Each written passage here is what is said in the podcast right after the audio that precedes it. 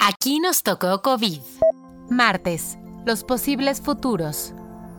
Sin las niñas y los niños no hay futuro. La pérdida de un ser querido sin duda es una situación que nos marca. Pero ¿qué pasa cuando dependemos de esa persona? ¿Qué pasa cuando este virus nos quita a la madre, al padre o a ambos cuando aún se es menor?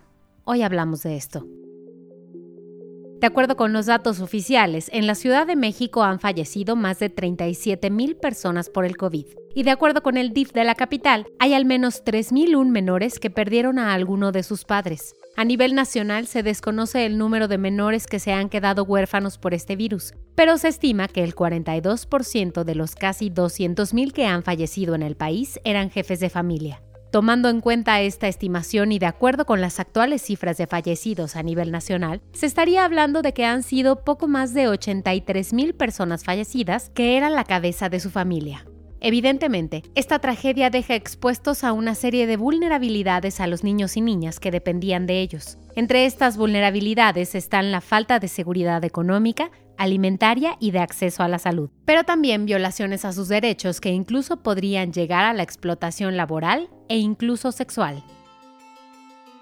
La problemática de los huérfanos de la pandemia no solo afecta directamente a los menores, también los afecta indirectamente, pues de acuerdo con Juan Martín Pérez de la Red por los Derechos de la Infancia, la Redim, durante la pandemia se eclipsó la agenda de los niños y niñas en México por atender a la emergencia y las problemáticas que devinieron con ella. El especialista explicó que la emergencia sanitaria está sacando a los menores de la escuela y a muchos también los sacó a las calles a trabajar. Juan Martín nos lo dijo así.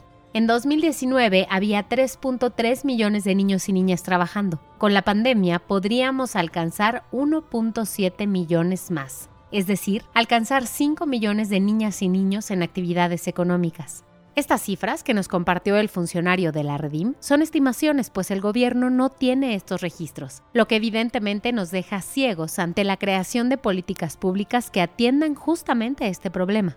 Y hablando de políticas públicas, en el plano legislativo, el mes pasado, la diputada Olga Sosa presentó un punto de acuerdo para exhortar a las Secretarías de Bienestar, de Salud y al DIF para que implementen programas en favor de los niños, niñas y adolescentes que perdieron a uno o a sus dos padres durante la pandemia. La diputada Frida Alejandra Esparza Márquez propuso que se reformara la Ley General de los Derechos de Niñas, Niños y Adolescentes para crear sistemas de seguridad social que incluyan pensiones, programas sociales y sistemas de salud para los menores afectados por el COVID.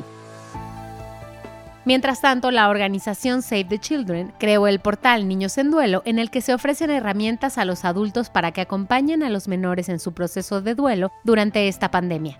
Entre las herramientas que existen en este sitio hay videos, cuentos y audios que ayudan a los niños a entender qué es morir.